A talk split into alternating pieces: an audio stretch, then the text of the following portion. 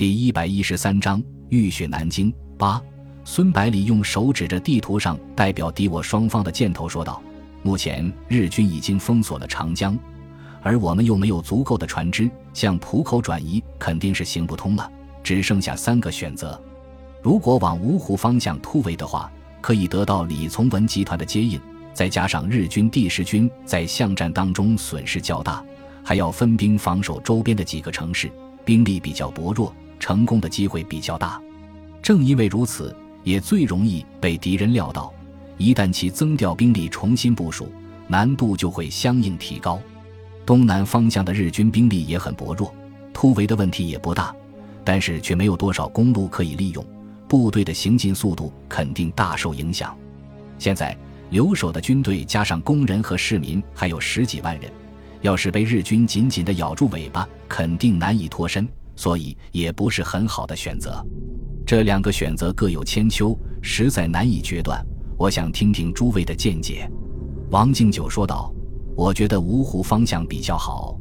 第一，这里有李从文的部队接应；第二，从南京到芜湖有良好的公路，便于大部队行动。”孙元良说道，“根据这几天前线作战的情况分析，日军的战斗序列中似乎增加了新的部队番号。”也就是说，已经有增援部队加入上海派遣军，第十军的兵力在巷战损失较大，更应该得到增援。加强之后的敌人肯定会在芜湖方向布下重兵，防止我军突围。故而，我认为还是朝东南方向较为稳妥。虽然部队的行进速度不快，可是日军如果想拦截我们的话，也要在这一地区运动。即使他们的机械化程度高，速度也快不了多少。我们毕竟是在本土作战，对地形和路况的熟悉程度是日军无法比拟的。”宋希濂说道，“我同意王敬久的意见，走芜湖。从淞沪战场撤回来的部队大部分在皖南整补，我军撤到这里，便于集结兵力，准备新的战役。”钟武说道，“我也赞成与李从文会合。”这时候，桂永清不紧不慢地说道：“大家可要想清楚，撤退的人数是十万。”不是一万，就是日军毫不阻拦，我们以行军的方式离开南京，也不是一天就可以完成的。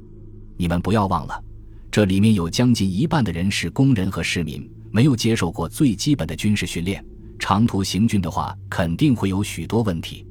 小鬼子只有要派一两个师团跟着屁股追，就可以把我们打个落花流水。因为这么多人在同一方向上运动，根本没有办法瞒过敌人的飞机侦察。听了桂永清的话，包括孙百里在内的其他指挥官全部醒悟过来，齐声问道：“那你认为该怎么办呢？”桂永清胸有成竹地说道：“我认为最好的办法是分几路突围，让日军摸不清主力部队的方向，这样成功的机会才能大些。”宋希濂的部队就利用现有的船只，强渡长江，北上浦口；其余的部队兵分两路。同时向芜湖和广德突围，宋希濂不满地说道：“你这不是把我往火坑里推吗？在日本军舰的监视下用汽艇渡江，不是给他们做靶子吗？”桂永清解释道：“军舰到了晚上就要完全依靠探照灯，只要拉开适当的距离，使敌人看不到汽艇，安全渡江也不是不可能。毕竟南京市区还在我们手里，这十几公里的江面处处都可以渡江。”又是在晚上行动，日军肯定顾及不到的。随后他又说道：“我们防守紫金山的部队就从东南方向突围，其他部队往芜湖攻击前进，总有一路能够成功的。”中午说道：“我现在倒是觉得没有必要这么悲观。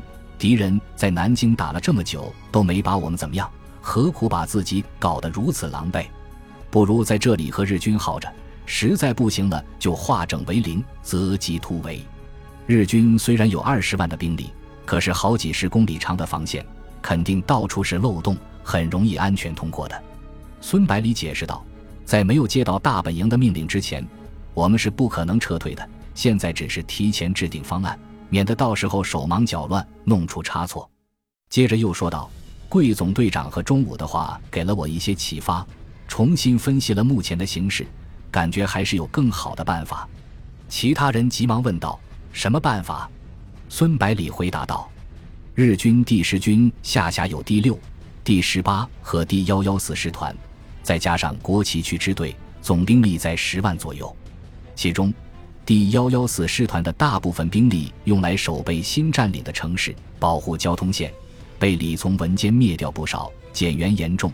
现在和国旗支队一起阻击李从文的部队，而第六师团在南京外围的战斗中已经有相当大的损失，再加上在巷战当中损失惨重，部队严重减员，几乎没有什么战斗力了。所以第十军的主力部队只剩下第十八师团独自支撑局面。